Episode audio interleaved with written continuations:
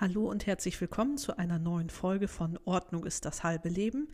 Hier spricht wieder euer Ordnungs- und Organisationscoach Theresa Hein von Hein Home Edit. Ja, ihr Lieben, es ist mal wieder Freitag, der 22. Januar. Zeit für eine neue Folge Ordnung ist das halbe Leben. Und äh, ich kann euch sagen, ich habe eine Woche hinter mir, Jetzt denken alle, oh Gott, jetzt redet sie von Corona und Lockdown. Nein. Ich habe also eine so tolle Woche hinter mir wegen euch. Mein Telefon stand nicht still. Über Instagram habe ich Bilder und Nachrichten und Sprachnachrichten über WhatsApp. Ich habe also minutenlange Sprachnachrichten von Menschen bekommen, die mir erzählt haben, wie sie damit umgehen, was ich so zu erzählen habe, wie ihnen das hilft, wo sie vielleicht auch ganz gegenteiliger Meinung sind. Ihr habt mich also mitgenommen in eure Küchen, was ihr darin habt, warum ihr das habt, wieso euch das viel bedeutet und dass euch das hilft, was ich zu sagen habe. Also es war so eine fantastische Woche. Also ich bin noch ganz voll davon, dass also mir wirklich so das Vertrauen entgegengebracht wird. Das ist also für mich wirklich was ganz Besonderes und ich freue mich da wirklich so sehr drüber. Und ähm, mir ist aufgefallen, dass viele, die die Nachrichten dann schreiben mit, ja, Entschuldigung, dass ich dich da irgendwie störe und dass die Nachricht so lang ist. Nein, nein, überhaupt nicht. Ganz im Gegenteil. Ich freue mich so sehr über eure Rückmeldungen und über eure E-Mails. Die sind also wirklich so lieb geschrieben. Und da braucht ihr euch also überhaupt nicht für entschuldigen oder so. Das Gegenteil ist der Fall. Also ich habe da zu danken äh, für solche netten Nachrichten und das ist wirklich ganz, ganz toll. Also es freut mich ungemein. Und ähm, tatsächlich ist auch der Ruf jetzt immer lauter geworden von einigen nach, ähm, nach wirklich persönlicher Unterstützung und ähm, kannst du zu dieser Situation mal was sagen? Könntest du mir hier mal einen Tipp geben? Und darf ich dir das mal zeigen? Und hast du irgendwelche Listen und so weiter? Ja, das ist jetzt alles auf den Weg gebracht. Ich habe da also viel vor. Und das ist noch so ein bisschen in der Pipeline. Ähm, es gibt eine Seite, Patreon.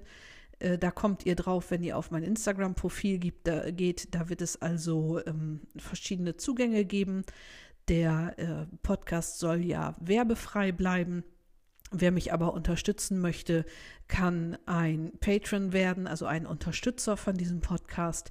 Da gibt es also verschiedene Eingangsstufen und ähm, da wird es dann auch einmal im Monat oder einmal die Woche, je nachdem, wie hoch die Nachfrage ist, so ein QA, also ähm, Frage- und Antwort-Session geben, wo ihr dann eure Fragen einreichen könnt oder vielleicht auch irgendwie mal eine Zoom-Meeting ähm, oder sowas. Also da bin ich gerade dabei, viel zu überlegen auch ähm, Listen oder so ein Workbook, nach dem man arbeiten kann. Also da ist einiges auf dem Weg, ausgelöst durch euch, weil ihr das eben nachfragt und ich mich da natürlich total drüber freue. Ähm, tatsächlich habe ich ja letzte Woche schon erzählt, dass meine Hörer alle so irgendwie weiß ich auch nicht, verbunden sind gedanklich, dass also ganz oft die gleichen Impulse kommen, was als nächstes für ein Thema äh, gewünscht wird, was ich behandeln soll. Und so war es also auch diese Woche wieder mit dem Thema. Und da geht es um vereinfachte Familienroutine. Und äh, das behandle ich sehr gerne. Ich möchte nur einmal äh, sozusagen, wie es in der Wissenschaft immer ist, den Gegenstandsbereich abgrenzen. Also Familie, von der ich hier spreche, ist also jetzt nicht Vater, Mutter, Kind, sondern es ist also im weitesten Sinne zu sehen. Also Paare, die mit einem Hund wohnen, Menschen, die ganz alleine leben, Menschen, die mit Freunden in einer WG leben, die klassische Vater, Mutter, Kind Familie, irgendwelche Regenbogen, Patchwork, was weiß ich, Familien, was es noch alles gibt. Also das beziehe ich da alles mit ein, weil ich glaube, die Situation, über die ich da sprechen werde und die ich heute behandeln werde, die kommen, egal was für Menschen zusammenleben, in welchen Konstellationen, überall vor. Deswegen richtet sich das also jetzt nicht nur äh, Vater, Mutter, zwei Kinder, nicht nur daran, sondern ähm, ich hoffe einfach, dass ich da jeden, egal in welcher Lebenssituation äh, er oder sie sich befindet, abholen kann und dass er oder sie sich darin wiederfindet. Genau, und dann wollen wir auch schon loslegen.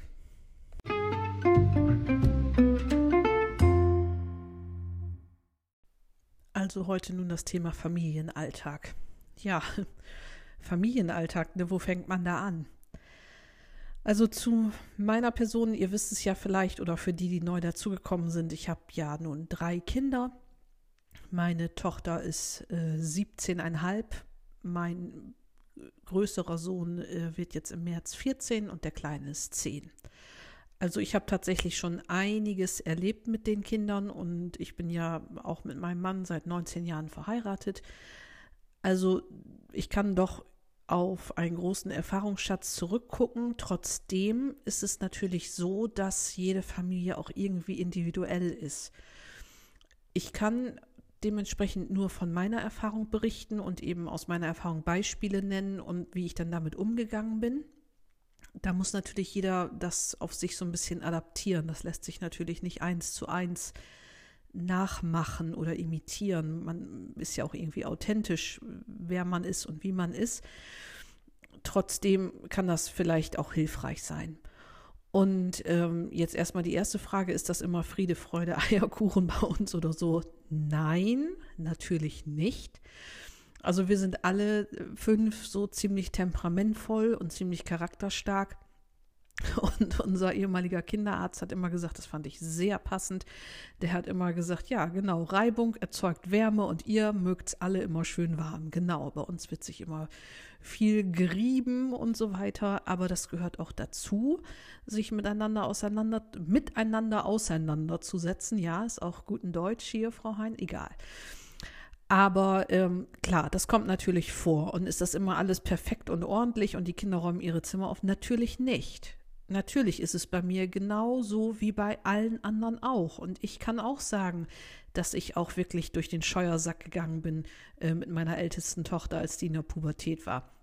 Also das ist zum Beispiel meine Lieblingsgeschichte, ähm, wenn so Frauen beieinander sitzen, die sich vielleicht auch nicht so gut kennen, irgendwie bei so Frühstücksgelegenheiten, habe ich also oft erlebt, dass die sich also gegenseitig das Blaue vom Himmel lügen, wie großartig und, und makellos ihre Kinder sind. Und wenn die Reihe dann an mir ist, dann gebe ich also meine Lieblingsgeschichte zum Besten, dass meine Tochter ähm, von der Schule geflogen ist, weil sie während der großen Pause auf dem Mädchenklo einen Joint gedreht hat. Und dann gucken erstmal alle ganz verdattert. Öh. Und auf einmal bekennen dann alle so ein bisschen Farbe und sagen, ja, mein Sohn und so weiter und so weiter. Also das ist schon mal das Erste. Lügt euch doch nicht gegenseitig in die Tasche, weil es ist doch bei jedem das Gleiche in mehr oder weniger großer Ausprägung. Es gibt mal Streit, es gibt mal Knatsch, es ist mal Sand im Getriebe. Da braucht man doch nicht nach außen so perfekt tun. Das ist doch beim anderen entweder genauso oder wahrscheinlich sogar noch schlimmer. Im Gegenteil, man kann doch lieber damit aufhören und dann sich gegenseitig auch unterstützen und, und sagen, du, ich helfe dir oder was kann ich tun oder ich habe das auch schon erlebt und so weiter.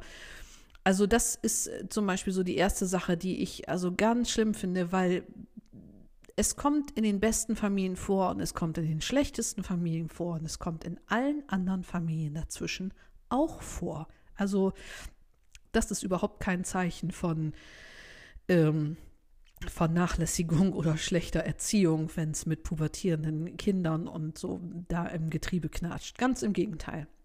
Also dementsprechend macht euch ein bisschen locker. Ich kann euch aus der Erfahrung sagen, es kommen auch wieder bessere Zeiten und ich habe da aus dieser Zeit ganz viel mitgenommen, ganz, ganz viel gelernt mit meiner Tochter. Das war also im Nachhinein eine ganz wertvolle Zeit, ähm, weil wir einfach auf vielerlei Ebenen ähm, viel lernen konnten, mein Mann und ich. Wir haben einfach gemerkt, dass wir uns als Eltern ganz neu positionieren mussten Einfach auch deswegen, weil ähm, das ist ja unser erstes Kind, also unser erster Pubertätsdurchlauf sozusagen. Und dementsprechend ist es also so, dass wenn man kleine Kinder hat, die kooperieren ja irgendwie. Also wenn man sagt, so zieht euch an, wir gehen jetzt raus, dann maulen die vielleicht rum oder zicken rum oder so, aber am Ende des Tages geht man raus und die ziehen sich die Schuhe an und dann ist man halt draußen. Auf einmal hat man da einen jungen Erwachsenen und der sagt, nö, und dann kannst du quasi nur noch verhandeln. Und ähm, die Verhandlungen laufen mal mehr, mal weniger glatt, weil die ähm, jungen Leute, die kann man ja in manchen Phasen wirklich intellektuell nicht erreichen, weil einfach das Gehirn in einer Umbauphase ist, dass die Synapsen, also dieses Ursache-Wirk-Prinzip überhaupt nicht ähm, zusammenläuft, dass die also reinkommen, einen Ton am Leib haben, dass man es gar nicht glauben kann und wenn man dann zurückschnauzt, dass sie sagen, was motzt du mich denn schon wieder an? Da sind die also ehrlich entsetzt. Und das ist tatsächlich so in der Entwicklung. Das Gehirn ist nicht verknüpft, die können das nicht in Einklang bringen. Das aber nur dazu. Und eben mein Mann und ich, wir mussten uns eben ganz anders positionieren, dass wir eben gegen dieses pubertierende Kind teilweise wirklich Front machen mussten, dass wir wirklich zeigen mussten, bis hierhin und nicht weiter. Dass wir uns also auch mit, mit den externen Akteuren, die daran beteiligt waren, also Schule oder was weiß ich, wenn es dann um Drogenmissbrauch in der Schule geht, also mit dem Joint auf dem Klo, hat man ja auch mit der Polizei und so weiter zu tun. Und mit denen musste man, also wir uns dann wirklich zusammensetzen und ganz klar aufzeigen, pass auf, bis hierhin und nicht weiter. Und für uns ähm, war es also dann ganz gut als Paar, dass man dann auch geguckt hat, wenn der andere so am Ende seiner Kräfte war, dass äh, man dann eingesprungen ist und gesagt hat, du hör zu, ich übernehme mal eben, ich merke gerade, dass du hier wirklich jetzt aufs Ende zuläuft und dass das hier gleich eskaliert. Das war total hilfreich, dass man also das Bewusstsein für den anderen ganz anders hatte. Und ähm, bei uns war es auch tatsächlich so, dass wir dann irgendwann an dem Punkt auch waren mit unserer Tochter, dass wir gesagt haben, pass auf, wir möchten hier so leben, wie wir leben. Das haben wir sehr bewusst so eingerichtet, wie wir leben.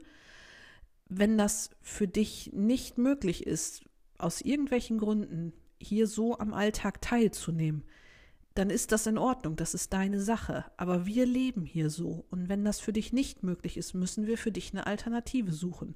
Du gehörst zu uns, wir lieben dich, wir möchten gerne, dass du hier dabei bist und auch teilnimmst. Aber wenn du das irgendwie als, als äh, total abwegig und nicht aushaltbar findest, dann müssen wir äh, da eine Alternative finden. Was ich damit sagen will, ist, dass wir tatsächlich sie als Menschen wahrgenommen haben, auch mit ihrem, ich will jetzt mal ein bisschen spirituelles Wort sagen, ihrem individuellen Schicksalsweg, weil ich einfach kein besseres Wort dafür kenne oder mir keins einfällt, wollen wir es mal so sagen. Aber wir mussten uns auch selber abgrenzen und sagen, nein, wir sind hier diese Person und wir möchten das so und das geht nicht weiter. Und diese klare Kante hat also bei uns äh, wirklich was gebracht, dass wir eben das kenntlich gemacht haben, dass das hier unser Platz und unser Weg ist und den lassen wir uns nicht kaputt machen. Und ähm, so, das war also unser Weg und das war auch sehr gut. Und das hat hinten lang wirklich viel gebracht und tatsächlich äh, für unsere Tochter, die hat sich dann also mit 16 äh, n, äh, neben der Schule einen Job gesucht. Da hat sie einmal der Woche, einmal in der Woche in einem Burgerlokal gearbeitet. Und diese Selbstwirksamkeitserfahrung, die hat wirklich viel gebracht, dass sie gemerkt hat, aha, ich kann das tun, meine Arbeit macht da einen Unterschied, ich verdiene da eigenes Geld, ich stehe also irgendwie ein Stück weit auch auf eigenen Füßen, ich kann mir dafür Sachen kaufen, die ich möchte und das hat also wirklich viel gebracht, ne? diese Sachen. Genau, und das, jetzt habe ich das Pferd sozusagen von hinten aufgezäumt, weil das geht ja nun schon um, um große Kinder und so weiter.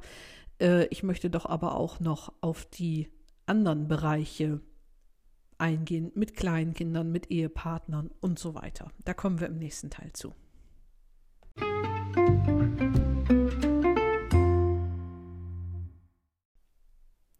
Also die Anfrage für diese Folge war ja ganz konkret der Familienalltag. Wie kann ich den also jetzt vereinfachen? Zum einen ist es so, ich weiß ja gar nicht, was bei euch los ist. Ich kann nur im Allgemeinen sagen, setzt euch mal hin, im ganz neutralen Moment, nicht wenn ihr böse seid oder abgenervt oder so, und geht mal so durch den Tag und überlegt mal, wo sind denn die Situationen, wo es immer wieder knatscht und kracht im Getriebe, wo immer wieder irgendwie Stress aufkommt, was sind da so die, die Situationen? Ich studiere ja Lehramt und äh, für so eine Stundenplanung gibt es immer so den Begriff, was sind denn die Gelenkstellen? Und das finde ich einen ganz guten Begriff, den möchte ich hier gerne auch verwenden. Was sind denn die Gelenkstellen in eurem Alltag, wo immer wieder irgendwie Stress ausbricht oder es knatscht oder so weiter? Setzt euch mal hin und schreibt mal auf, was das so ist. Also ich kann sagen, aus meiner Erfahrung war das immer morgens, die Zeit, bevor die Kinder ähm, zum Kindergarten gegangen sind oder zur Schule los mussten. Das war immer eine ziemlich hektische Phase, als die kleiner waren. Und dann der Rückweg vom Kindergarten. Da sind die müde und knatschig und dann hat man womöglich das Baby im Auto und holt einen knatschigen Drei- oder Vierjährigen vom Kindergarten ab und so. Und das sind so die Punkte, wo ich mich erinnere damals, was unheimlich Stress verursacht hat. Äh, darüber hinaus ist noch ein weiterer Punkt Freizeitaktivitäten. Wenn man dann die Kinder vom Kindergarten oder von der Schule abholt und direkt schon die, was weiß ich, Balletttasche oder was es auch immer sei, hat und das Kind ist eigentlich müde und will gar nicht und dann zwingt man das dahin so ungefähr. Also das waren so die drei Punkte, die bei uns früher für viel, viel Stress gesorgt hatten, weil ich dann auch noch gedacht habe, ich müsste das so machen. Ich habe gedacht, es müsste so sein, dass die Kinder, jedes Kind irgendwie einen Sport ausübt und ein Instrument spielt. Das müsste so sein. Heute weiß ich, das muss überhaupt nicht so sein. Gar nicht. Ich wollte den Kindern das immer anbieten. Das war Stress, die wollten das nicht. Ich hatte Stress, weil ich die da hinfahren musste. Die hatten Stress, weil sie da nicht sein wollten. Also völliger Schwachsinn. Und das habe ich dann also ganz schnell gelassen, weil meine Kinder an Musikinstrumenten einfach keine Freude gefunden haben. Meine Tochter hat mehrere Jahre lang Querflöte gespielt. Sie hat das sehr gut gemacht. Sie hatte auch wirklich Potenzial, aber sie hat nie mit Freude so aus sich heraus. Also ich weiß nicht, dass die auch nur einmal die Querflöte angefasst hat. Freiwillig. Das war immer so, dass ich gesagt habe, so jetzt üben und so weiter und so weiter. Also man könnte jetzt argumentieren, gut, sie hat jetzt diese Basis und den Grundstock und äh, sie ähm, kann darauf zurückgreifen, wenn sie größer ist, aber ja, wenn das so ohne Freude passiert, also was soll das? Genau das gleiche mit den Sportvereinen und so weiter. Äh, man denkt immer, ja, dann müssen die Kinder doch dies und müssen die Kinder doch das. Nö, müssen sie gar nicht. Vor allen Dingen habe ich die Erfahrung gemacht, wenn die dann nicht mehr gezwungen sind, irgendetwas zu machen und so ein bisschen zur Ruhe kommen, wie es jetzt gerade auch durch Corona ja der Fall war, dass dann auf einmal Energien frei werden und Kreativität und die Kinder sagen, oh, da hätte ich mal Lust zu, das würde ich gerne mal versuchen und so weiter. Also das erlebe ich gerade ganz stark ähm, bei meinen Söhnen, dass da totale auch teilweise irgendwie außerhalb der Norm so Sachen zum Vorschein kommen, dass zum Beispiel mein Jüngster da ewig mit dem Holzschwert darum macht und tut und Schwertkampf und dies und das und ob er nicht irgendwie Schwertkampf und dann habe ich gesagt, ja, Schwertkampf ist ja jetzt keine Sportart in dem Sinne, ne? Und dann hat er irgendwann gesagt, ja, was ist denn mit Fechten? Ja, gut, wäre ich jetzt auch nicht drauf gekommen, ne? Aber ähm, ja, sei es drum. Und äh, bevor das jetzt mit Corona und Lockdown äh, war, ist der also mit Leidenschaft zum Fechten gegangen. Hätte ich das ausgesucht? Nein. Wäre ich auf die Idee gekommen? Ganz sicher nicht. Ne? Aber seine Idee, er geht da mit Leidenschaft hin, ja, dann soll es so sein. Ne? Genau, und dann eben so diese Sachen, dass ihr eben guckt, was sind die Gelenkstellen in eurem Tag und ich hatte ja schon mal ähm, berichtet von Kendra Adachi von ihrem Lazy Genius Podcast.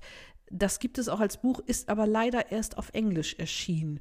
Also Kendra Adachi sagt im Wesentlichen, guckt, was euch wichtig ist und das macht richtig gut und alles andere lasst sein.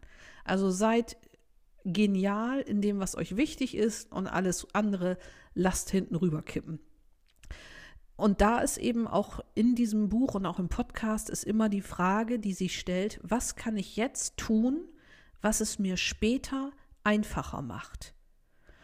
Und zu der konkreten Situation, dass ich meinen Sohn vom Kindergarten abholen musste und dann das frisch geborene Baby, den kleinsten, dann da immer im Gepäck hatte, obwohl der eigentlich, ich wollte gerade sagen, Schlafenszeit hatte, äh, da war eben die Überlegung, was kann ich tun, um es mir später einfacher zu machen, zum einen habe ich mich mit einer einen Mama äh, zusammengeschlossen und habe gesagt, du können wir eine Fahrgemeinschaft machen, die wohnte in der Nähe. Und dann haben wir uns immer abgesprochen, dass ich eben dieses acht Wochen alte Baby nicht im Dezember morgens äh, aus dem Bett, wenn der noch schlief, holen musste, um den Dreijährigen zum Kindergarten zu bringen, sondern sie war so nett und hat den abgeholt. Dafür bin ich dann mittags hingefahren und habe also ihren Sohn mitgenommen vom Kindergarten. So, und jetzt sagen alle, ja gut, aber was ist denn mittags mit dem Baby? Dann will das ja auch wieder schlafen. Stimmt. Äh, da hatte ich das unglaubliche Glück, dass ich äh, eine ältere Nachbarin hatte und dass ich einfach das Babyfon darüber gegeben habe. Also das Baby lag im Bett, Meine Nachbarin, die also quasi unmittelbar, die Haustüren sind zwei Meter auseinander, Tür an Tür wohnten, die hatte das ähm, Babyphone und einen Haustürschlüssel. Also wenn jetzt das Baby aufgewacht wäre, wäre sie rübergegangen, hätte ihn eben aus dem Bett geholt. Fakt ist aber, beide Male musste ich den Schlaf dieses Babys nicht unterbrechen, um den ins Auto zu quälen, den Maxi-Cosi zu färchen und zum Kindergarten zu fahren. Was darüber hinaus auch eine große Hilfe ist, wenn ähm, ihr dann unterwegs seid, mit oder ohne Baby, um den Dreijährigen abzuholen vom Kindergarten die sind ja oft auf 180, wenn die vom Kindergarten kommen. Die sind irgendwie überrissen vom Spielen, aber dabei müde und Hunger haben sie auch. Also das ist alles nicht so einfach und vor allen Dingen dadurch, dass ihr jetzt ja unterwegs zum Kindergarten seid, steht ihr wiederum nicht am Herd. Also dementsprechend ist das Essen nicht direkt fertig, wenn ihr durch die Tür kommt. Macht's euch also einfach, nehmt eine kleine Snackbox mit. Und jetzt nicht nur irgendwie rohes Gemüse oder irgendeinen gesunden Kram, macht von allem ein bisschen rein. Macht ein Stück Obst, also sag ich mal, was die Kinder gerne mögen, eine Banane, auch ein Butterkeks, macht ähm, im Sommer eine Melone oder was die Kinder gerne mögen und auch einfach essen können. Schneidet es ein bisschen klein im Laufe des Vormittags, packt es in den Kühlschrank, nehmt es mit ins Auto und wenn ihr im Auto sitzt, drückt es dem quakigen Dreijährigen in die Hand. Dann hat er was, dann ist der Blutzuckerspiegel erstmal wieder stabilisiert und dann habt ihr ein paar Minuten Luft, wenn ihr nach Hause kommt, um dann erstmal irgendwie was zu essen zu machen. Also das waren zum Beispiel immer Tipps, die mir sehr geholfen haben. Nehmt Nachbarn und Freunde und Mitmütter im Kindergarten mit ins Boot. Vernetzt euch. Das ist also ein ganz wichtiger Punkt.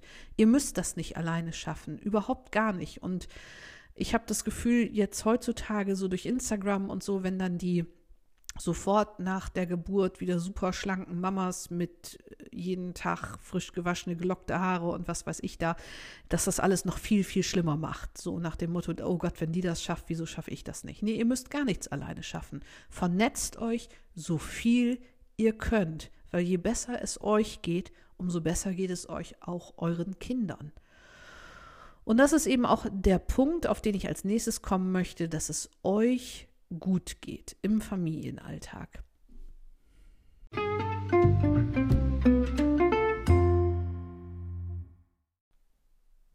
Ja, damit es Mama gut geht im Familienalltag, muss natürlich erstmal die Frage kommen, was ist denn bei euch los, dass es euch nicht gut geht? Ja, in der Regel ist das sowas wie ähm, die Ungleichverteilung der Hausarbeit oder die Ungleichverteilung der Pflegearbeit, will ich es jetzt mal nennen, für, für Kinder oder also dieses Ungleichgewicht. Und dann äh, höre ich immer wieder Frauen, die sagen, ja, aber mein Mann, das müsste der doch sehen oder das müsste der doch wissen oder das müsste der doch. Nö, müsste der gar nicht. Habt ihr das denn schon mal klar gesagt?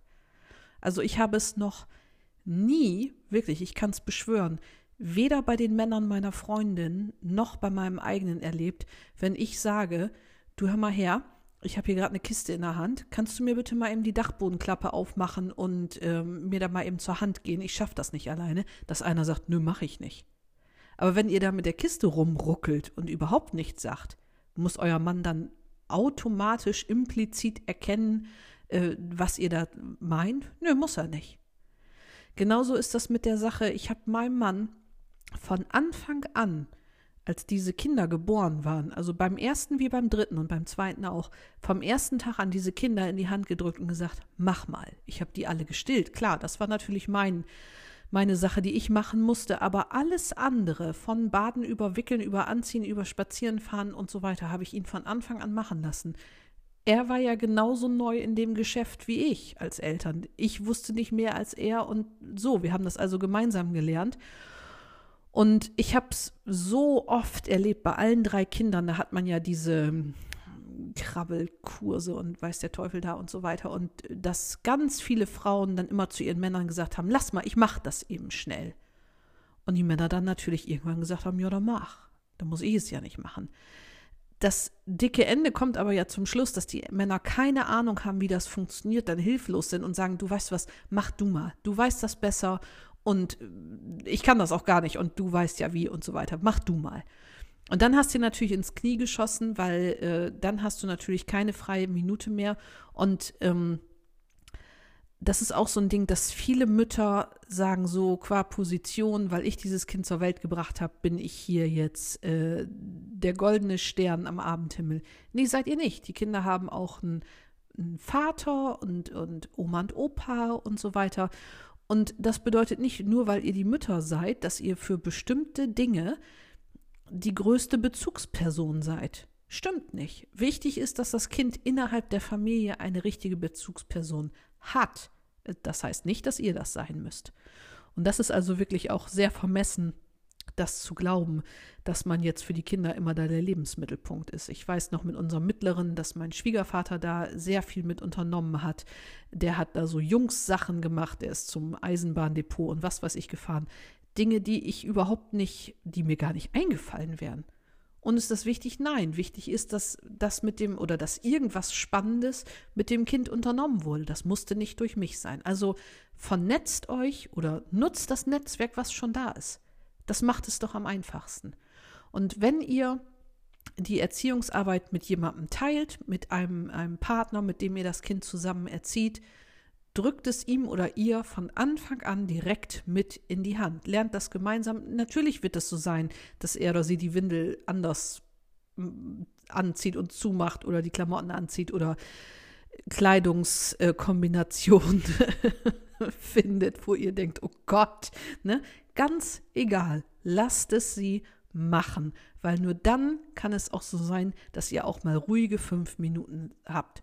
Und ihr seid ja keine Glucken, sondern ab und zu muss man ja seine Akkus mal wieder aufladen, weil wer keine Kraft mehr hat in sich, der kann sich auch nicht um andere kümmern. Und diese Sache mit, ja, ich hatte noch gar nicht Zeit, meine Haare zu waschen, weil das Baby und so weiter. Nein, das kann ich nicht gelten lassen. Ich habe auch drei Kinder und ich habe die ähm, dann zum Beispiel, wenn es morgens so war, dass die gnaddelig waren, die Babys oder so, ich habe die in eine Wippe gelegt, ich habe die vor die Dusche gestellt, ich habe in Ruhe geduscht, meine Haare geföhnt und wenn die geschrien haben, haben die vielleicht ein paar Minuten geschrien oder so. Natürlich jetzt nicht die Lunge aus dem Hals gebrüllt, natürlich nicht, aber diese Minuten habe ich mir genommen und da hatte ich auch so ein inneres Standing, dass ich gesagt habe, nein, hier ist jetzt die Grenze und da musst du jetzt eben einen Moment durch. Äh, das geht jetzt nicht anders, weil ich nicht ungeduscht durch den Tag gehen werde und mir die ganze Zeit blöde vorkomme und ungepflegt und doof und das, wenn ich mich also innerlich so fühle, dann reflektiert das auch nach außen. Also sorgt dafür, dass ihr die Arbeit aufteilt. Macht euch da nicht als Märtyrer irgendwie, ich mache alles und ich bin für alle da. Nein, warum? Dieses Kind ist doch in eine Familie geboren. Und mit Familie meine ich wiederum auch, wenn man jetzt äh, nicht Oma und Opa oder Anverwandte oder so irgendwie am, am Ort hat, das kann auch der Freundeskreis sein und so. Lasst euch doch helfen. Das ist also für viele eine große Erleichterung. Nehmt Nachbarn mit ins Boot, gerade ältere oder auch wenn es selber junge Familien sind. Nehmt doch die Kinder mit zum Kindergarten und helft euch gegenseitig, wenn die Babys schlafen. Also das ist immer eine gute Angelegenheit. Ja, und mit der Verteilung der Hausarbeit, also bei uns ist es zum Beispiel so, ich hasse, hasse, hasse, hasse, ich kann es gar nicht genug betonen, einkaufen. Das ist für mich das Schlimmste und da, das potenziert sich noch hoch in großen Einkaufsläden. Was haben wir also gemacht? Mein Mann genießt das, der findet das toll. Abends um halb zehn, wenn der irgendwie Langeweile hat und keine Lust hat, einen Film zu gucken, dann fährt der manchmal noch einkaufen. Das ist für mich das Schlimmste, aber er macht das. Also schreibe ich einen Zettel, und ähm, ich plane immer sonntags, was ich die Woche so kochen will. Da habe ich ja auch immer so die fünf gleichen Gerichte, äh, je nach Saison, Saison äh, wechseln die so ein bisschen. Aber ähm, also über einen gewissen Zeitraum gibt es in der Woche immer ziemlich gleichbleibend die gleichen Gerichte. Dementsprechend weiß ich, was ich brauche. Das schreibe ich ihm auf. Er kauft das ein. Wunderbar. Dafür mache ich andere Sachen, die ich eben besser finde. Und, und die braucht er dann wiederum nicht machen. Also da ergänzen wir uns sehr gut. Und da ist wieder eine Gelenkstelle, die da auftaucht, weil viele Familien ja auch zum Beispiel bemängeln, dass die Kinder nicht mithelfen wir haben die Situation gehabt, dass unser Sohn vor, der wird jetzt 14, also sag ich mal vor zwei Jahren so ungefähr, hat er gesagt, kann ich nicht mal Rasen mähen. Der hat also so Benzin im Blut, alles was mit Autos zu tun hat, findet der toll. Und wir haben eben diesen Rasenmäher, der so, wenn man da an dem Hebel zieht, alleine losfährt. das fand der spannend. Und dann hat er gesagt, darf ich nicht mal den Rasen mähen? Und da hat mein Mann erst so reagiert, nein, und dann wird der Rasen nicht so doll und dann ist hier und krumm gemäht und was weiß ich. Und da habe ich irgendwann habe ich ihn beiseite genommen, habe gesagt, du hör mal her, der Rasen, der ist sowieso nicht so doll und nächste Woche wird er eh wieder gemäht. Lass den mal machen. Weil ich gedacht habe, wenn der jetzt mit zwölf fragt, ob er machen, das machen kann, und wir sagen, nee, ach lass mal, du kannst das ja gar nicht und so weiter, ja, dann brauchen wir den mit 16 auch nicht fragen, ob er es macht. Dann sagt er auch, nö, wisst ihr was, jetzt könnt ihr es alleine machen. Also haben wir es ihn machen lassen. Natürlich war das am Anfang ein bisschen krummstiefelig und so weiter. Ist doch egal, ist ja kein englischer Golfrasen. So, und dann hat mein Mann ihm das gezeigt und so weiter, so und so. Fakt ist, unser Sohn, der liebt das, am Wochenende mal eben einmal den Rasen zu mähen. Wir haben keinen riesen keine riesen Rasenfläche, was sind das, vielleicht 200 Quadratmeter oder was, ne? Also da ist man schnell rüber. Aber Fakt ist, wenn die Kinder das sozusagen anbieten, dann lasst es sie doch auch machen und versuchen. Natürlich wird das nicht so doll am Anfang. Macht doch nichts. Und da sagen dann viele, ja, aber meine Kinder, die können keine Ordnung halten. Die haben immer Unordnung und egal was ich versucht habe, ich habe schon alles versucht, immer herrscht Unordnung. Nee, stimmt auch nicht. Weil wenn eure Kinder in der Krippe oder im Kindergarten in der Lage sind, ihre Jacke an ihrem Haken aufzuhängen und ihre Hausschuhe oder ihre Straßenschuhe, je nachdem, jeden Tag in ihr Fach stellen, sind sie sehr wohl in der Lage, Ordnung zu halten. Sie sind es nur nicht bei euch. Weil zum einen ist es entweder so, dass ihr ihnen noch nicht gezeigt habe im eigenen Haushalt, wo es hin soll, oder sie wissen nicht, wo es hin soll, oder es kann auch sein, dass es keinen richtigen Ort für die Dinge gibt oder einen Ort, den sie nicht erreichen. Viele Leute sagen, ja, äh, aber ich habe hier doch die schöne Garderobe und meine Kinder, die schmeißen da alles einfach in die Ecke und so weiter und so fort. Ja, manchmal ist das einfach das Problem, dass die einfach körperlich zu klein sind, um an die Garderobe anzureichen. Dann stellt doch einen Korb unten auf dem Fußboden. Kann ja ein schöner Korb sein, irgendwie, was weiß ich, was euch gefällt, ein Weinkorb oder keine Ahnung. Und das ist der Korb für die Jacken und die Mützen.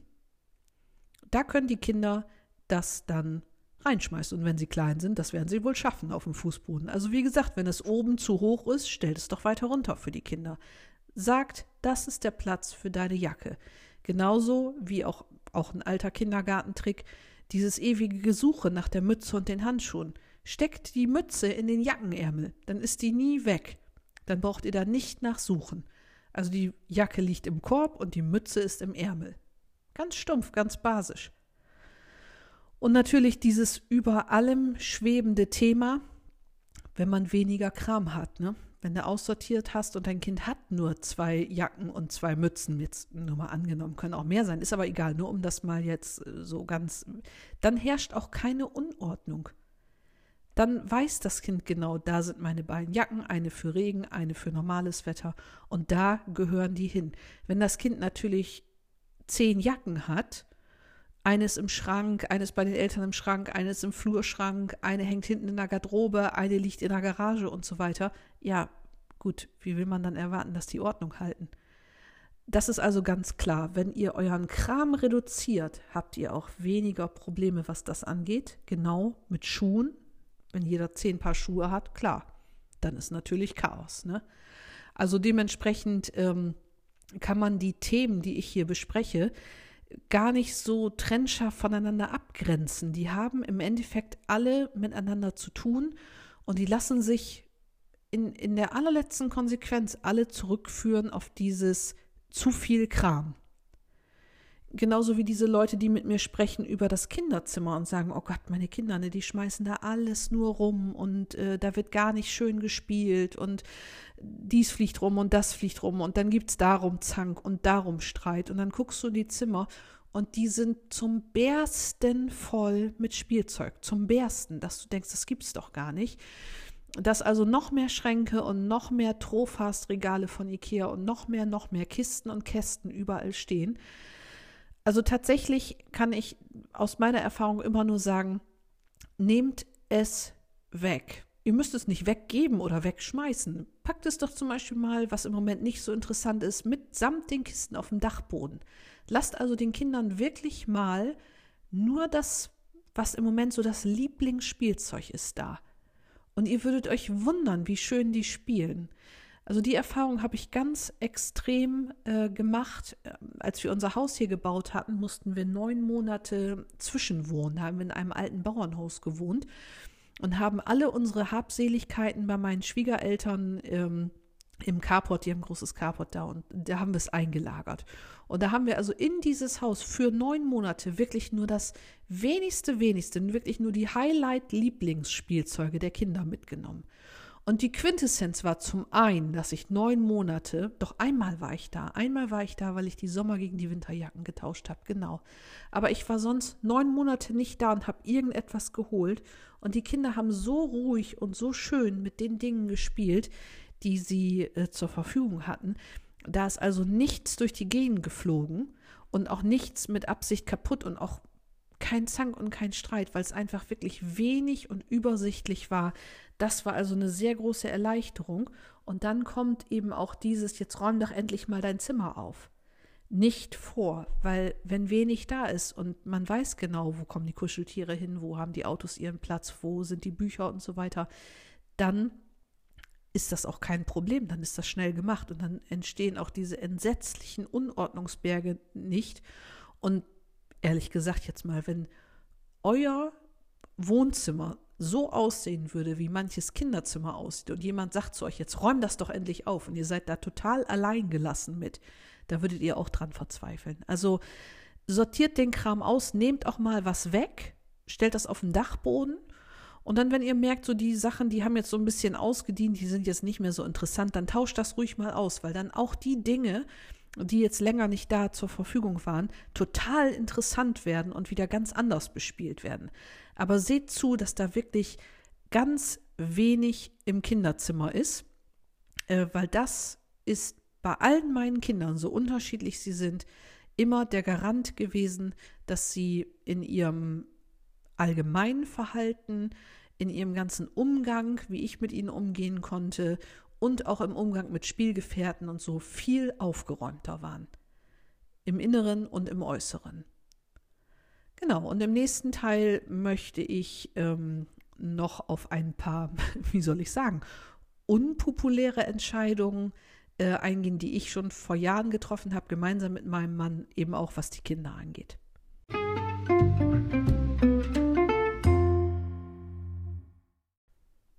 So, jetzt kommt der spannende Teil. Da bin ich sehr gespannt auf die Reaktion. Ich habe in der letzten Woche schon mehrere Nachrichten gekriegt von Menschen, die mir widersprochen haben, als ich gesagt habe, ich bin kein Schnittblumen-Fan. Also, jetzt kommt's. Ähm, unsere Kinder, alle drei, haben kein Computer im Zimmer. Sie haben kein oder beziehungsweise sie haben nichts, was aus dem Hause Nintendo oder PlayStation oder ähnliche, die mir jetzt nicht einfallen, kommt.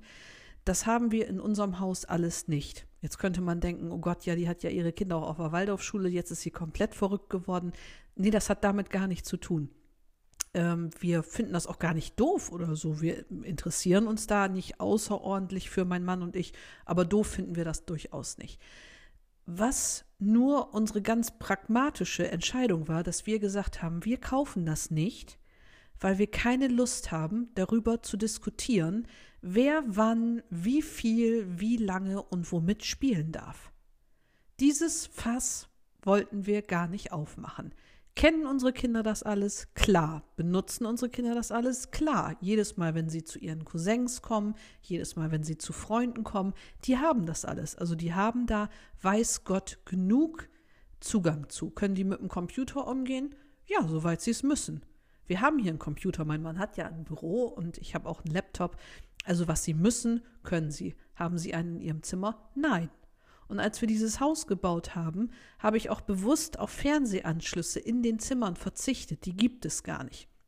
Gibt es in unserem Haus einen Fernseher? Klar, es gibt sogar drei Stück. Einer steht im Wohnzimmer, einen habe ich in meinem Zimmer, da läuft aber nur so ein, äh, wie heißen die On-Demand-Stick da drauf, und einer steht im Gästezimmer.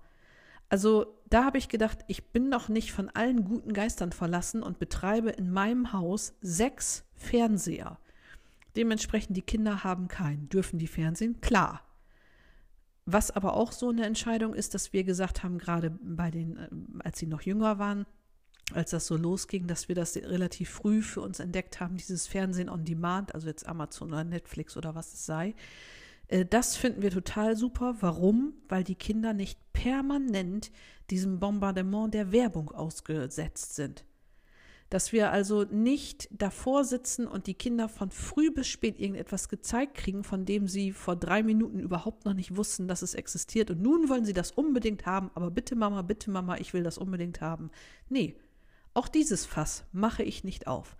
Und wie gesagt, es gibt eben nichts aus dem Hause PlayStation oder Nintendo bei uns, weil ich eben vorher schon und jetzt verstärkt auch immer mehr beobachte, dass das ein ganz großes Streitthema bei den Familien ist, dass die Eltern sagen, du hockst da nur noch vor, du klebst da nur am Bildschirm und so weiter und so weiter.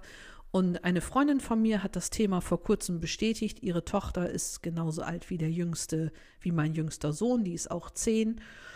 Und die äh, hat jetzt ein Handy gekriegt und meine Freundin hat das also genau so ausgedrückt, wie ich das jetzt zitiere. Sie sagte, seitdem ist die Büchse der Pandora offen. So, und seitdem wird darüber, wer darf, wie viel und was. Da gibt es also Viertklässlerinnen, die machen schon TikTok-Videos und so weiter. So, ich mache das nicht. Mein Sohn hat kein Handy, der bekommt auch die ganze lange nächste Zeit keins. Wofür? Der bewegt sich nirgends, wo er eins braucht. Was sollte denn für Notfall eintreffen? Also der Notfall, der das bedingt, dass ein Zehnjähriger ein eigenes Handy braucht, ähm, den, den kann ich mir gar nicht vorstellen. Was er also hat, ist, dass er, den könnte ich also nachts um drei wecken. Er weiß meine Mobilnummer und ich habe mein Handy immer am Mann. Deswegen kann er mich zu jeder Zeit erreichen. Und er weiß zu jeder Zeit, wenn er irgendwie mal verloren geht, irgendwo, wüsste ich jetzt auch nicht, wo das passieren sollte, aber sei es drum, wenn es so wäre, dass er in den nächsten Bäckerladen oder Supermarkt oder was weiß ich geht und sagt, Entschuldigung, ich habe mich verlaufen oder was weiß ich, können Sie bitte meine Mama anrufen und dann die Handynummer sagt. Der kriegt also kein eigenes Handy. Und ich halte auch nichts von diesen, ja, aber dann können wir überwachen, wo der rumgeht. Nee, ich weiß doch, wo der geht. Der kommt von der Schule und also ich will mich da gar nicht heiß reden. Ähm, bei mir gibt es das nicht. Wir haben uns da ganz klar positioniert. Und unsere Tochter zum Beispiel, die, wie gesagt, jetzt in diesem Jahr im August 18 wird, die hat sich nach ihrer Konfirmation einen Fernseher gekauft. Jetzt sagen einige, ja, wieso, du hast doch gerade erzählt, in deinem Zimmer, da gibt es überhaupt gar keine Anschlüsse. Nö, gibt es auch nicht. Die hat da einen ähm, Stromanschluss, dann hat sie einen Fire TV-Stick und dann guckt sie also alles, was sie gucken will, über so einen Livestream und in den Mediatheken. Das machen die einfach so, die jungen Leute heute. Und kann die damit in allem umgehen? Ja, natürlich. Die benutzen meinen Laptop und ein Tablet haben wir auch. Also es gibt das schon, nur eben diese Spielekonsolen nicht, aus eben genannten Gründen, weil wir diese Zankerei nicht haben wollten. Und ich weiß das von vielen Familien, dass das auch gerade so mit Jungs und so ein Riesenproblem ist, dass die da quasi überhaupt nicht von zu lösen sind. Aber da eben meine Bitte, und das macht jetzt den Familienalltag nicht leichter, sondern erstmal schwerer, aber macht den Rücken gerade. Und dieses Argument immer mit, ja, aber alle anderen haben das auch, ja, das ist mir doch scheißegal. Entschuldigung, dass ich das jetzt so sage. Bei mir gibt es das nicht. Ich zank mich da nicht den ganzen Tag drum, nur weil alle anderen Nachbarn und Schulkameraden sich da den ganzen Tag drum zanken. Bei mir gibt es das nicht. Meine Kinder haben das nicht. Können sie gut und schlecht finden. Das ist mir aber egal, weil ich bin hier die Erwachsene und ich muss diese Kinder sozusagen aufs Leben vorbereiten und ich bin ihre Mutter und man kann Kindern im Guten wie im Schlechten alles beibringen, aber ich habe mich eben für diesen Weg entschieden und sicher mache ich auch Fehler, ganz sicher sogar, viele, jeden Tag, aber diesen einen Fehler, den mache ich nicht. Und natürlich, jetzt wird unser Sohn ähm, konfirmiert in diesem Jahr und ähm, bestimmt wird er dann auch irgendwie sagen, er möchte einen Fernseher und so weiter. Gut, müssen wir dann nochmal drüber reden. Aber alles, was diese Spielenkonsolen angeht, gibt es nicht. Nun ist aber auch das Gute daran, dass äh, die Kinder alle nicht außerordentlich interessiert daran sind. Die spielen das auch mal, äh, wenn sie bei Freunden oder bei ihren Cousins sind, aber so super hinterher sind die da nicht. Und wenn ihr glaubt, dass das irgendwie eine Hilfe ist, dann sind die Kinder ruhig und so weiter. Das ist ein Trugschluss. Also tatsächlich ist es so, dass äh, ich immer wieder feststelle, dass diese Kinder, die dann davor gesessen haben, so im Ungleichgewicht sind, weil der Kopf und das Gehirn ist irgendwie so, wie soll ich sagen, also das ist so total erschöpft durch die Bilderflut und die Farben und das Geflacker und so weiter. Und der Körper, dadurch, dass die aber ja so lange stillgesessen haben, ist noch total energiegeladen. Und diese Diskrepanz äh, bringt die also in totales Ungleichgewicht und dann sind die erstmal richtig quakig und gnaddelig. Ja, und die noch extremere Form sind dann natürlich die Kinder, die äh, zum Spielen hier zu uns kommen und die das eben von zu Hause kennen, dass sie das alles haben. Und die sind, ich kann das gar nicht anders sagen, wie kleine Drogensüchtige. Die freuen sich, dass die hier sind zum Spielen. Die wollen auch mit meinen Kindern durchaus spielen, aber irgendwie innerhalb der kürzesten Zeit oder im Zeitraum von, lass sagen, ein, zwei Stunden merken die, dass dieses, ich will mal sagen, ihre Droge hier nicht verfügbar ist.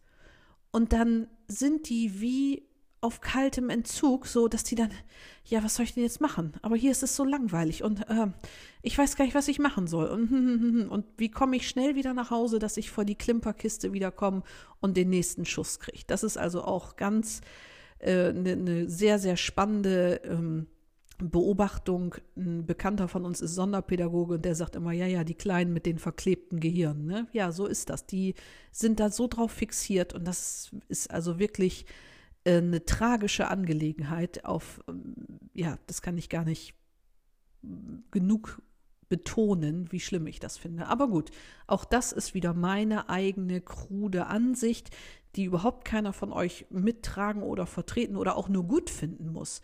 Nur wieder mal ist es vielleicht so ein Anknüpfpunkt, wo man so ein bisschen reflektieren kann und sagen kann, ist das bei uns ein Problem oder will ich das vielleicht anders machen? Ist das eine von den Gelenkstellen, die knatscht und knackt? Kann ja sein, ne? Kann man ja mal reingucken. Ja, und im nächsten Teil möchte ich äh, darauf eingehen, auf die Freizeitgestaltung.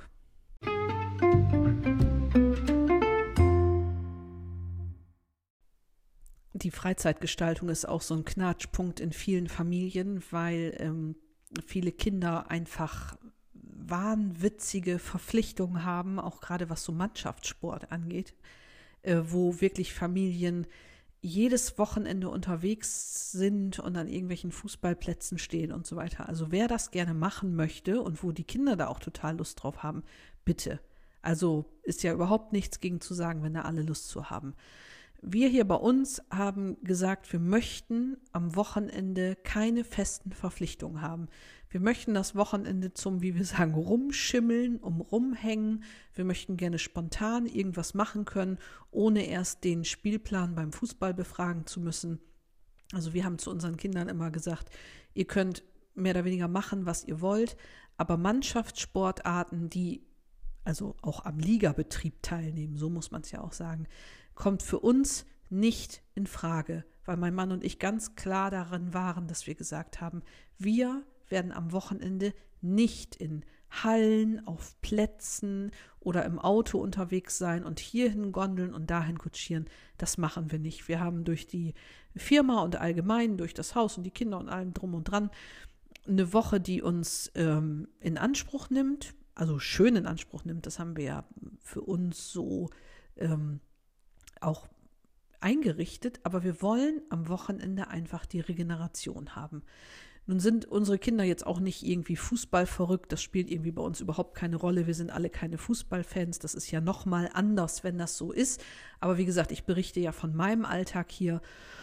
Und äh, mein Mittlerer, der findet einfach Basketball total großartig und möchte Basketball spielen. Nun ist da also nicht der Superliga-Betrieb, aber wir hatten einfach das unheimliche Glück, dass wir gesucht haben nach einer Basketballmannschaft, die nicht am Ligabetrieb teilnimmt. Und die gibt es.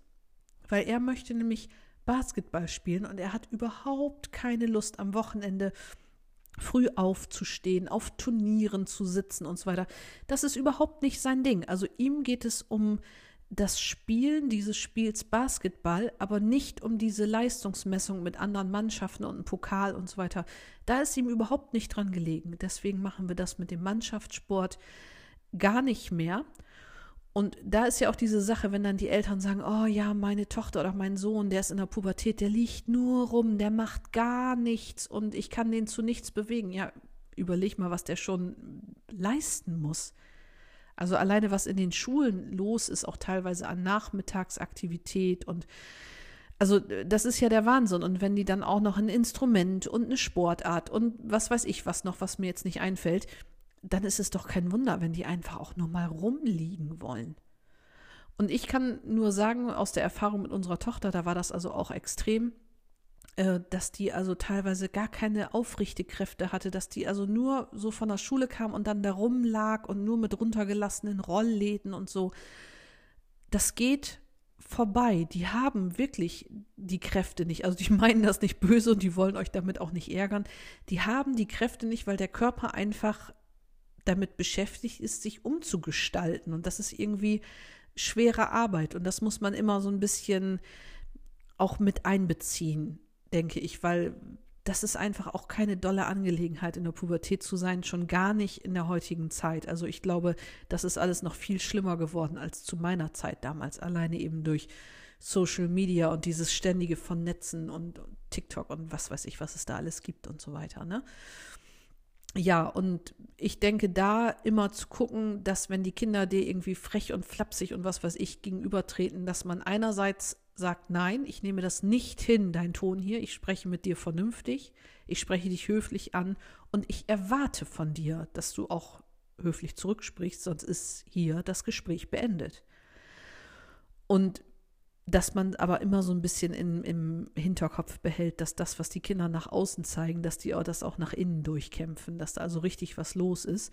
Trotzdem möchte ich das nicht beschönigen. Also ich weiß nicht, wie oft ich auf offener Straße angehalten habe mit dem Auto und meine Tochter rausgeschmissen habe, gesagt habe, du, du steigst jetzt aus.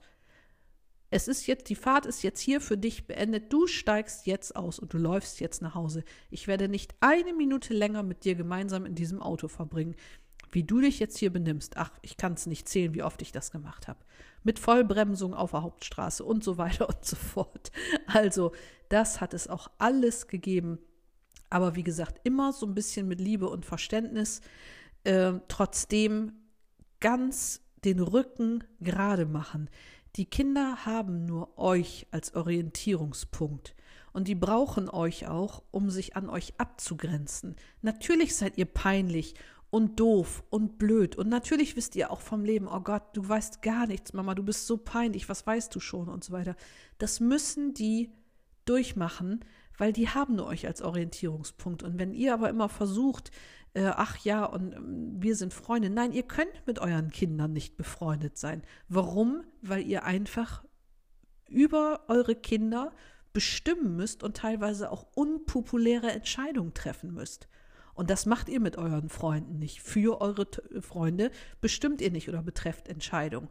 Und deswegen ist es nicht möglich, befreundet zu sein. Ihr könnt ein gutes Eltern-Kind-Verhältnis haben, aber eine richtige Freundschaft, das geht nicht. Die haben nur euch, die brauchen euch als Orientierungsmast. Genau, und ähm, da sind wir jetzt ein bisschen, bin ich jetzt so ein bisschen abgeschweift vom einfachen Familienalltag, aber das sind eben alles so Punkte, die mir den Alltag ähm, leichter gemacht haben. Tatsächlich möchte ich aber nochmal zurückkommen auf die konkrete Ordnung im Haus.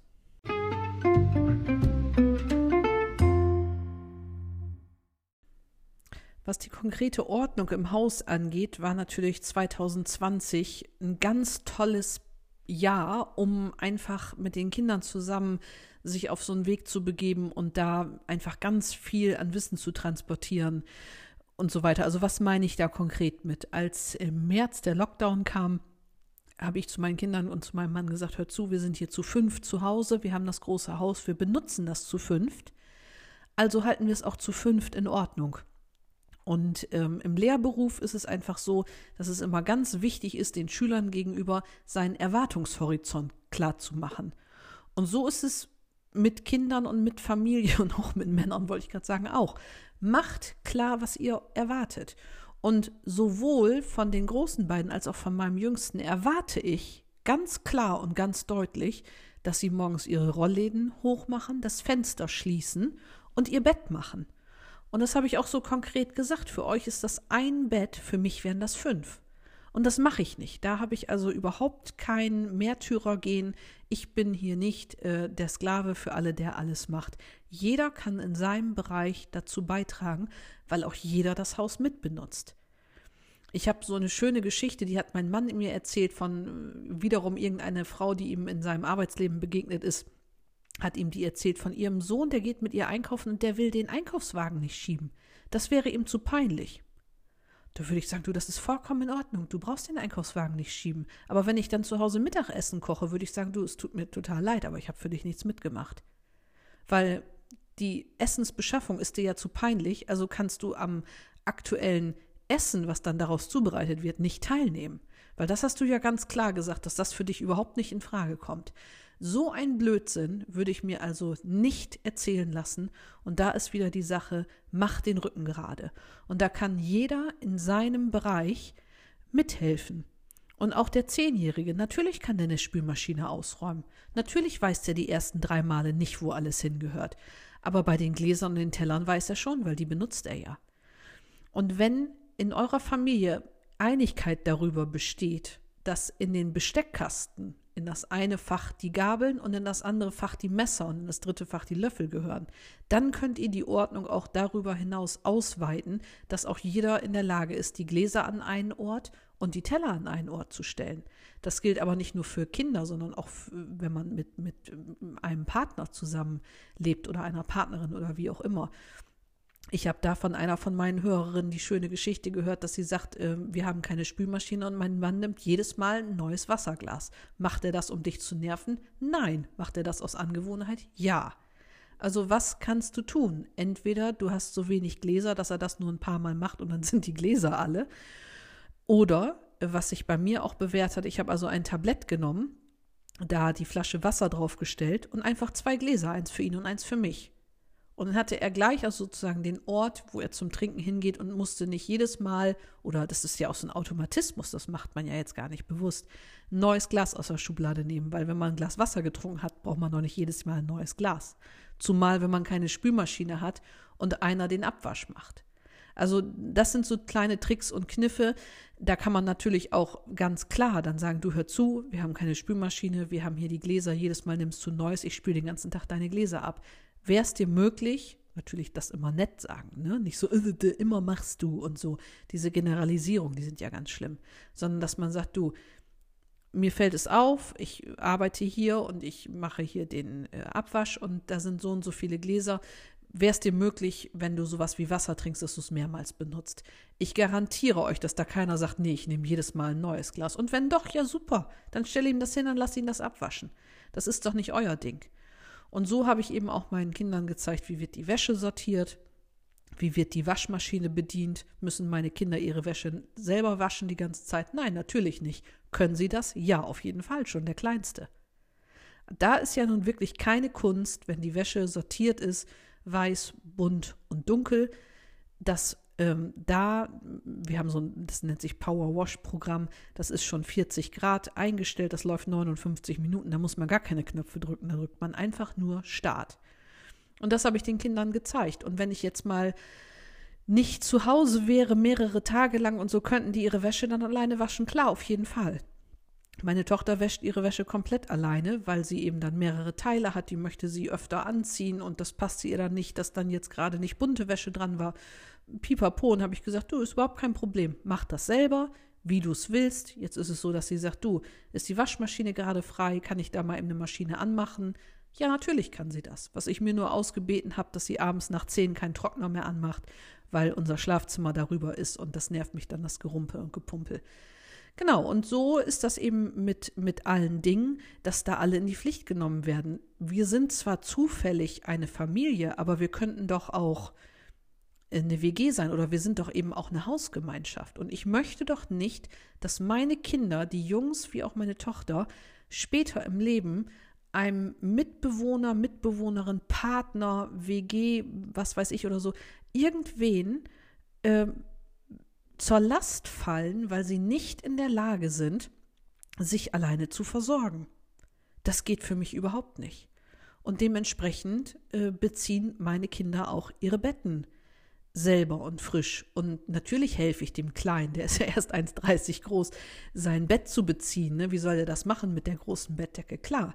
Aber natürlich kann der das alleine abziehen. Und er kann das nach unten bringen und er kann mir das, wenn die Waschmaschine läuft, vor die Waschmaschine legen. Oder wenn er es am Abend genau diese besondere Bettwäsche, die er meinetwegen gerade hat, äh, am Abend wieder aufziehen will, kann er es durchaus auch in die Maschine legen. Dazu sind die durchaus in der Lage. Habt doch den Mut, mutet das doch euren Kindern mal zu. Lasst die doch auch wirklich ihren Beitrag bringen.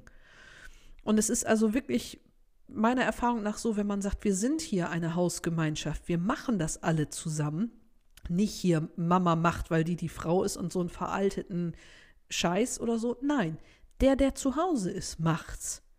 Und wenn Mama gerade einen ganzen langen Tag an der Uni ist und Vorlesungen hat, was auch schon vorgekommen ist, und die Kinder sind zu Hause und Papa muss noch länger arbeiten, dann machen die das. Und dann räumen die die Spülmaschine aus. Natürlich nicht alleine. Meine Kinder sind nicht perfekt, natürlich nicht. Ich muss die wirklich per WhatsApp anleiten, dass ich sage, so, passt auf, geht duschen, gebt dem Hund was zu fressen, räumt die Spülmaschine aus, das dreckige Geschirr wieder ein. Das mache ich. Aber tatsächlich ist es dann auch erledigt, wenn ich nach Hause komme.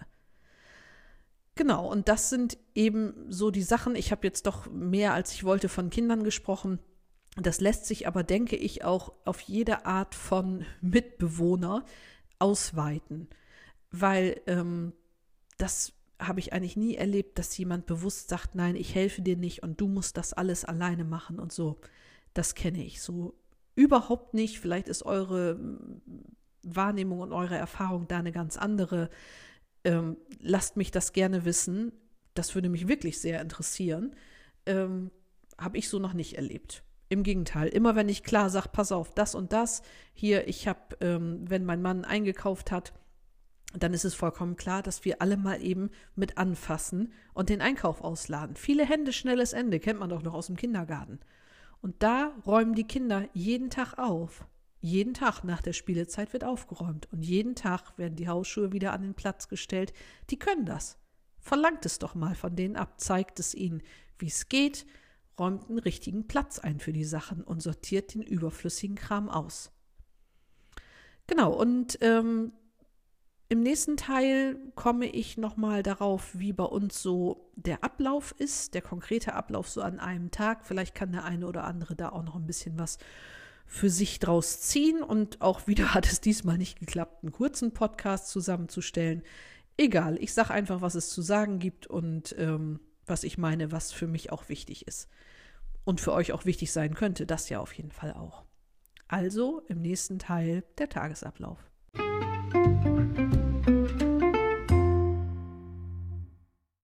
Wie läuft also so ein Tag im Hause Hein ab? Ja, also wir stehen relativ, was heißt relativ, wir stehen also wirklich richtig früh auf, um Viertel vor sechs. Die Kinder müssten eigentlich erst um sechs aufstehen, aber die haben also alle gesagt, nee, um Viertel vor ist besser, dann haben wir es ein bisschen, dann können wir morgens ein bisschen langsamer starten. Ähm, ja, dann wird sich also angezogen und gewaschen, also gewaschen und angezogen in der Reihenfolge. Und dann gehen wir runter zum Frühstück und gibt es tatsächlich auch nur Müsli. Wird da irgendjemand gezwungen zu frühstücken? Nein, eben eine Kleinigkeit oder so oder eine Banane oder so. Aber das kann ich also sehr gut nachvollziehen, dass man morgens um kurz nach sechs noch keinen großen Hunger hat. Wir haben also die Brotdosen und so schon am Tag vorher gemacht. Das machen die Kinder selber beim Abendbrot. Die schmieren sich also ein Brot und die schneiden sich ein Obst klein oder wenn ich jetzt gerade schon fertig bin mit Essen, dann schneide ich auch einen Apfel klein oder so und dann haben die in der Regel noch so einen Fruchtriegel oder irgendwas dabei, was sie mögen. Das können sie sich selbstständig aus der Speisekammer holen. Da ist so ein Korb, so ein Snackriegelkorb. Also es gibt keine Süßigkeiten, sondern eben so ein Frucht- oder Müsli-Riegel. Das können sie dann mitnehmen. Aber die Brotdosen stehen im Kühlschrank, genau wie die Wasserflaschen, entweder im Kühlschrank oder davor, je nachdem, wer das so kalt oder so möchte. Genau, und die Schultaschen stehen im Flur, die haben die also am Abend vorher schon gepackt. Also wenn jetzt jemand Sport hat am nächsten Tag oder so, dann hat der am Abend vorher schon äh, die Sachen zusammengepackt. Also da bin ich echt in der ersten Klasse schon wie ein Sklaventreiber hinterher, dass das also reingeht, weil morgens um Viertel nach sechs sprengt dir das den ganzen Morgen, wenn dann alle rumrennen und so. Und das geht einfach überhaupt nicht. Und das ist also abends wirklich so schnell gemacht und so ein kleines Ding, das geht wirklich schnell. Dann habe ich ja gesagt, die Garderobe, wie die also ist, da hat also jeder seinen Platz für Jacke, Mütze, Schal und Schuhe und was weiß ich. Da braucht also keiner rumsuchen und wenn man eben kleine Kinder hat, ja Gott, Stellenkorb auf die Erde, dann nehmen sie es halt daraus. Steckt die Mütze in den, Arm, in den Ärmel, das klappt dann auch gut, ne? Ja, Schlüssel hängen am Schlüsselbrett, alle verlassen das Haus, super Sache. Ich habe dann ähm, meinen Plan, was ich koche an dem Tag und da ich ja weiß, ähm, was an dem Tag auf mich zukommt, ähm, mache ich eben auch jetzt keine aufwendigen Gerichte an Tagen, wo sowieso viel los ist. Ich habe also schon jahrelang keinen Familienkalender, der irgendwie hängt, irgendwo hängt mehr. Ich mache das mit meinem Handykalender. Da kann man ja mehrere verschiedene Kalender farblich markieren. Und da hat also jedes Kind eine Farbe. Und wenn ähm, irgendwelche Termine anstehen, dann trage ich mir die ins Handy ein, weil das Handy habe ich immer dabei. Bei dem Familienkalender, der dann irgendwie am Kühlschrank hängt oder so, das bringt mir dann nichts, wenn ich beim Kieferorthopäden stehe und einen neuen Termin vereinbaren will. Da habe ich den Kalender nicht im Blick. Im Handy habe ich, das habe ich immer dabei, da kann ich reingucken, da habe ich eine Suchfunktion, da brauche ich diese kleinen Schnippel, die mir die Arzthelferin dann immer mitgeben, diese kleinen Kärtchen überhaupt gar nicht erst annehmen. Ich trage das gleich ein, gut ist. So, dann ist natürlich mit ähm, Sportgeschichten, das habe ich schon gesagt, Instrumente spielen meine Kinder nicht. Mit Sport, ja, wenn da irgendwas ist, dass es aus Versehen mal dahin kommt, dass zwei Kinder äh, um die gleiche Zeit an verschiedenen Orten gebracht oder geholt werden müssen, ja, teilt euch auf. Macht da keinen Klimmzug. Macht das nicht alleine. Fragt mal Opa, ob er auch mal fahren kann. Oder Oma auch. Die freuen sich eigentlich immer. Und genauso ist das eben auch mit kleinen Kindern, gerade so im Kindergarten, wenn dann der eine äh, Klassenfest hat und der andere hat Laternen laufen und so weiter. Macht euch den Stress nicht. Wenn ihr da von einer Veranstaltung zur anderen astet, werden die Kinder auch quakig. Also überfrachtet euren Alltag nicht, sondern plant ganz große, extrem große Zeitfenster in der Woche ein, wo einfach mal gar nichts ist, wo man einfach mit der Jogginghose und einem Buch in der Hand oder was man machen möchte, zu Hause einfach ein Loch in die Luft gucken kann. Weil dieses ewige, und jetzt müssen wir hier, und jetzt müssen wir da, und jetzt müssen wir dahin, die Kinder drehen so hoch, die kommen überhaupt nicht mehr zur Ruhe. Also lasst sie zur Ruhe kommen. Äh, genau, und das, dementsprechend ist eben bei uns auch nicht viel, weil unsere Tochter ja nun mittlerweile arbeitet. Die macht seit August letzten Jahres eine Ausbildung durch Corona ist jetzt nichts für die Jungs, aber wenn was wäre, hätte der eine einmal die Woche Basketball und der andere würde einmal die Woche zum Fechten gehen. Das lässt sich super machen. Dann ist das auch kein großes Problem. Ja, und es kommt ja genug von der Schule und, und Zettel und dies und das. Auch da versuche ich immer, wenn mich das erreicht, das auf dem iPad zu machen, dass ich mir das aufs iPad lade, das direkt mit dem Apple Pen irgendwie ausfülle und so und direkt per E-Mail zurückschicke. Ich drucke das nicht aus und hänge mir das irgendwo hin. Wenn es da irgendwie auch um Termine geht, die trage ich mir in den Kalender ein, in den Handykalender, in der Farbe, welches Kind es betrifft. Und ähm, dann habe ich das erledigt. Dann habe ich auch keine Papierflut und so weiter. Wenn irgendetwas von der Schule kommt, was irgendwie wichtig ist. Ich habe im Handy auch einen Scanner eine Scanner-App, die ist also wunderbar. Da scanne ich mir das ein und schmeiße den Zettel so schnell wie möglich weg, damit ich also keine Zettel rumliegen habe. Und ähm, eventuelle Termine, wie gesagt, trage ich in den Handykalender ein. Wenn dann dieser Zettel doch nochmal gebraucht wird, weil da drauf steht, was man mitbringen soll oder wo man sein, wann sein soll und so weiter, ja, ich habe den ja im Scanner, das ist ja super. Ne? Den habe ich dann ja immer bei mir und wenn ich auf der Tankstelle stehe und die Lehrerin ruft an und sagt, morgen ist es ja soweit und können Sie das und das mitbringen, dann habe ich den Zettel ja immer bei mir, da kann ich das ja sehen. Das ist also eine super praktische Angelegenheit. Dann ähm, Genau, das ist also so die, die ähm, Freizeitgestaltungsgeschichte dann zum Abend hin. Mein Mann geht mit den Jungs abends immer ähm, mit dem Hund in den Wald. Die haben da so ein Männerding am Laufen, wo die irgendwelche, ich wollte gerade sagen, Benzingespräche führen. Da bin ich also nicht mit dabei. Das hat sich also auch so bewährt, dass er am Nachmittag mit denen dann geht. Das hat er schon gemacht. Da konnten die noch gar nicht laufen mit Kinderwagen und so weiter. Das meine ich eben mit lasst die Männer auch mal was machen. Ne? Gebt den Kindern auch die Chance, mit ihrem Vater mal alleine zu sein und nicht immer als Mutter dabei wie eine Glucke.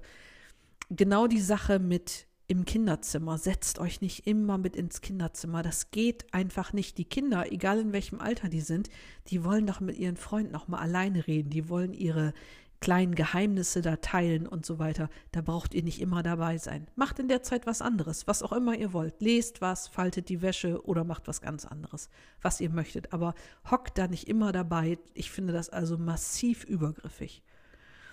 Genau, und dann ist eben bei uns die Abendbrotszeit.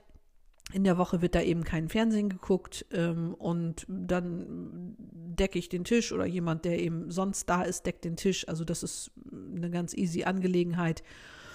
Und äh, da kommt noch ein ganz großer Punkt, den ich nochmal, auch wenn es jetzt zum Ende des Podcasts und der schon ziemlich lange läuft, geht. Kauft euch einen Esstisch und setzt euch daran. Der Esstisch ist meiner Meinung nach das wichtigste Möbelstück für eine Familie. Da passiert also so viel an einem Esstisch, das ist also schier unglaublich mein Soziologieprofessor an der Uni, der nennt das immer so Doing Family. Ja, genau, Doing Family, das passiert da. Es wird da gar nicht nur gegessen, was da alles besprochen wird und verhandelt wird und gestritten wird und vertragen wird und gemeinsam gegessen wird und gelacht und geweint und so weiter. Also ein Esstisch ist echt das wichtigste Möbelstück, weil da so viel an Austausch passiert und meiner Meinung nach nur da ihr wirklich in Berührung mit der Lebenswelt der Kinder kommt, weil die was erzählen, was sie in der Schule erlebt haben oder von irgendwelcher Musik oder dass die Geschwister untereinander sagen, hier hast du das Video von dem und dem YouTuber schon gesehen und dann kann man echt sagen, hä, was, was macht denn der und so weiter und so fort. Natürlich, oh Mama, du weißt auch gar nichts. Nee, das weiß ich nicht, dann erzähl's mir doch, ne? Und das sind alles Dinge, die ähm, am Esstisch passieren, auch so Sachen wie, oh Mama, kann ich mal mit dir reden und mir ist irgendwie Scheiße passiert und so weiter. Das ist in der Regel etwas, was bei uns gehandhabt wird mit Ja, setz dich hin, erzähl, was los. Genau wie mein Mann und ich, wenn die Kinder abends im Bett sind, dass wir uns dann noch eben unterhalten. All das passiert am Esstisch. Wenn alle nur durcheinander rennen und jeder nur sein Brot auf der Hand balanciert und dann am, auf dem Sofa sitzt oder sonst wo und vom Fernseher und der andere vom Computer und so weiter, dann findet dieser familiäre Austausch nicht statt. Deswegen holt euch einen Esstisch und setzt euch dran. Das ist so, so wichtig. Ja, und am Abend ist natürlich die Zeit, wo dann alle Ruhe haben. Die Kinder haben ihre Freizeitaktivitäten hinter sich ihr seid mit der Arbeit fertig und so weiter. Und wenn ihr wenig Kram habt und aussortiert habt, habt ihr auch die Zeit und die Ruhe, am Tisch zu sitzen und wisst nicht, oh Gott, da sind noch drei Maschinen Wäsche und ich wollte doch noch bügeln und hm, hm, hm. nein, ist alles nicht. Das ist ja alles gemacht, weil ihr habt ja nur so wenig. Ich habe jetzt gerade, während ich spreche, ich habe heute eine Maschine Wäsche gemacht, die dunkle, die falte ich gleich noch, das dauert ein paar Minuten. Mehr habe ich nicht. Morgen ist die bunte Wäsche dran. Mehr mache ich aber nicht. Genau, und gleich noch eine kurze Zusammenfassung, was heute wieder alles besprochen wurde.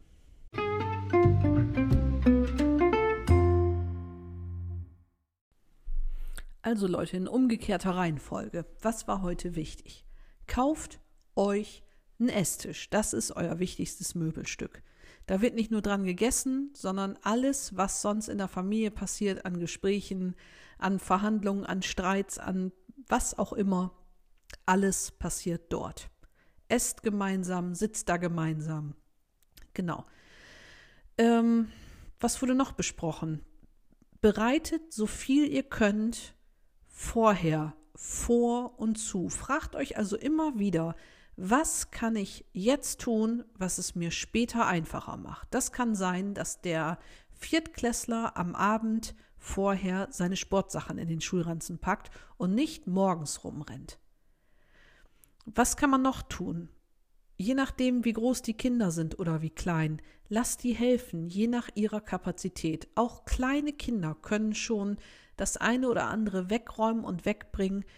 Lasst es sie von Anfang an machen, weil wenn ihr sie nicht, nie machen lasst, dann braucht ihr die Teenager auch nicht fragen, ob ihr denen, ob sie euch helfen würden. Mutet es ihnen zu, das zu tun, weil ihr seid eine Hausgemeinschaft. Lasst sie die Betten selber machen. Das können die schon. Es kann mir doch keiner erzählen, dass niemand in der Lage ist oder ein kleines Kind nicht in der Lage ist, ein Kissen zu schütteln. Das machen die doch bei der Kissenschlacht auch. Dann zeigt denen das doch, wie es richtig geht. Dann können die das und dann wird das auch zum Automatismus. Die sollen ihre Sachen wegräumen. Es braucht keiner die Klamotten auf den Fußboden schmeißen. Wenn nur wenig Klamotten da sind, liegt auch nichts rum. Ich kann es nur immer wieder betonen. Sortiert aus, so viel ihr könnt, genau mit dem Spielzeug. Bringt es in die Garage, auf den Dachboden, in den Keller, egal was ihr habt. Lasst nur die interessanten Sachen draußen. Macht so viel wie möglich weg, dass die Kinder einfach das interessanteste, das Lieblingsspielzeug haben. Da können sie sich schön mit beschäftigen. Dann passieren eben diese Streitereien und Rumschmeißereien nicht. Packt alles andere weg wenn jemand immer wieder ein neues Glas Wasser benutzt oder irgendwie sowas, sprecht es klar und deutlich an. Dieser Gedanke mit, das muss der doch merken, das muss der doch sehen. Nein, das ist Schwachsinn, muss der gar nicht. Verabschiedet euch davon. Das ist nicht so. Ihr müsst den Mund aufmachen und ihr müsst den Rücken gerade machen. Wohin wir kommen, wenn ihr könnt, schmeißt die Nintendo-Geschichte und wie sie alle heißen, ich subsumiere das jetzt unter Nintendo, aus dem Fenster, gebt es weg. Das ist wirklich das Schlimmste. Wie meine Freundin richtig gesagt hat, ist das im Haus, ist die Büchse der Pandora offen. Und dann gibt es oftmals kein Zurück. Das ist also ein ganz großer Streitpunkt, wo viele Familien viel, viel wertvolle Familienzeit verschenken mit Streitereien. Wer darf wann, wie viel, womit spielen und sehen und machen und tun und so weiter. Also wenn ihr könnt, schmeißt es raus. Aber das ist, wie gesagt, nur meine Ansicht. Weil die Kinder haben nur euch als Vorbild. Und wenn ihr nicht sicher steht und nicht den Rücken gerade macht, dann werden sie sich an euch reiben und es versuchen und ihr werdet jedes Mal wieder umkippen. Und damit tut ihr euch keinen Gefallen. Ja, und ähm, was haben wir noch alles gesagt? Ach, das war so viel ich weiß es schon selber gar nicht mehr, auch wieder sehr gut vorbereitet, Frau Hein. Was ich also ganz toll fand, ist bei ähm, The Home Edit, die beiden äh, Damen, die da auf Netflix die Dokumentation hatten, ähm, die haben in der Einführung zu ihrem Buch The Home Abbott, also Claire Shearer und ihre Kollegin, da steht etwas drin, äh, wenn sie eine 100% ordentliche Garderobe haben wollen, so nach dem Motto, was kann man tun? Da steht, leben Sie allein. Das fand ich auch einen schönen Tipp. Also kann es immer ordentlich sein? Nein. Kann es immer harmonisch sein? Nein. Reibt euch, zankt euch, vertragt euch, tut's alles am Esstisch. Das macht es immer ganz besonders wertvoll. Bereitet vor, was ihr könnt, setzt euch hin, schreibt auf, was sind die Gelenkstellen, die immer wieder knatschen im Getriebe. Bereitet das so ein bisschen vor, guckt vorher, was kann ich da tun? Ist zum Beispiel der Dreijährige nach dem Kindergarten so mega knatschig, dass ich dem vielleicht irgendwie einen Keks oder eine Banane in die Hand drücke, dass der den Blutzucker schon mal stabilisiert? Fragt Freundinnen, Nachbarinnen, Gruppen mit Mamas und so weiter. Vernetzt euch.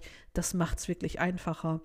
Wenn ihr könnt, vermeidet Mannschaftssportarten, die am Ligabetrieb teilnehmen und guckt so wenig wie möglich normales Fernsehen, um der Werbung nicht immer ausgesetzt zu sein. Genau, und das war es von mir. Soweit wieder ein langer Podcast. Mein Gott, hoffentlich hört das überhaupt irgendjemand an. Äh, ja, sagt mir wie immer unbedingt, was ihr davon haltet, wo ihr mit mir ähm, konform geht, wo ihr sagt, das geht überhaupt nicht, da habe ich eine ganz andere Meinung. Schreibt mir unter heinhomeedit auf Instagram, schreibt mir auf heinhomeedit at gmail.com eine E-Mail. Schickt mir Sprachnachrichten, bitte auf allen Kanälen. Ich freue mich total und ich halte euch auf den Laufenden, was äh, die neuen digitalen Produkte angeht. Sobald ich da Näheres weiß, lasse ich euch das sofort wissen. Ich freue mich, von euch zu hören. Wenn es euch gefallen hat, empfehl, äh, wenn euch gefallen hat, empfiehlt mich bitte weiter. Ich freue mich immer über neue Hörer ja, lasst uns auf jeden Fall in Kontakt bleiben. Schickt mir eure Themenvorschläge zu. Auch das ist für mich total wertvoll. Und wir hören uns nächste Woche wieder. Eure Theresa Hein. Bis dann.